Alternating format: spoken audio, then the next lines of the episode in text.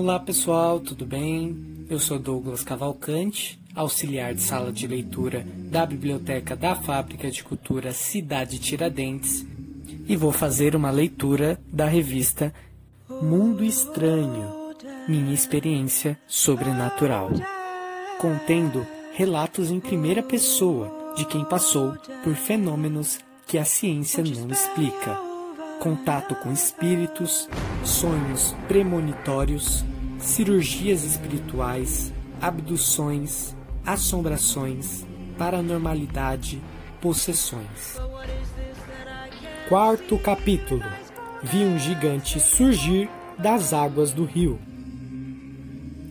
Em Juazeiro, na Bahia, cidade onde moro, existem lendas e histórias antigas envolvendo o Rio São Francisco.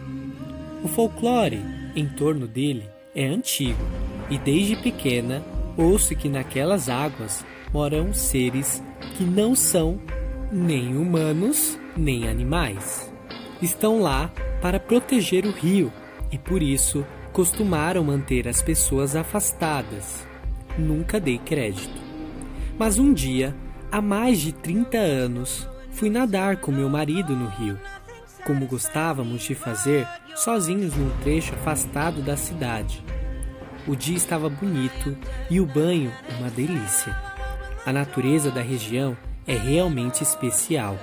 Mergulhamos e quando submergimos, sentimos uma correnteza se formar. A água que até então estava plácida, ficou agitada de repente. Águas turbulentas. Nos olhamos e imediatamente começamos a nadar rápido para a margem. Nesse momento, eu e o meu marido sentimos uma turbulência forte passar pelas nossas pernas. Era uma pressão ascendente como se algo viesse subindo do fundo do rio rumo à superfície. De repente, o homem gigantesco emergiu de dentro da água. Ele era muito alto e estava nu. Tinha o corpo musculoso, a pele negra e a cabeça careca, além de aparentar ser jovem e exibir escamas pelo corpo. Eu mal podia acreditar, mas aquele homem era exatamente como descreviam nas histórias regionais. Assim que saiu da água, começou a gritar conosco em um idioma que não entendíamos. O homem mexia os braços e as pernas, e o rio se agitava, nos puxando para baixo.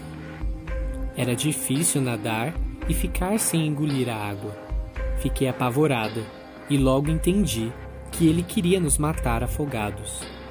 Continuamos nos debatendo, tentando chegar até a margem do rio, até que finalmente demos com um banco de areia. Não sei de onde tiramos força. Lenda viva. Assim que saímos da água, olhamos para trás, mas o gigante havia desaparecido. Foi tudo, tudo muito rápido. Pegamos nossas coisas e começamos a correr para longe dali. Estávamos desesperados e, quando avistamos as primeiras pessoas, contamos o que havia acabado de ocorrer. Ninguém acreditou na gente. Ninguém. Nunca mais tive coragem de pisar naquele trecho de margem, nem mesmo perto. Continuo andando no São Francisco mas até hoje rezo, rezo e peço proteção toda vez antes de entrar. Esse relato é da Ângela Pereira. Tem 67 anos, é aposentada e nunca mais teve coragem de voltar ao local do ocorrido. Bom, pessoal, esse foi o conto. Eu espero que vocês tenham gostado e nos vemos no próximo e último capítulo.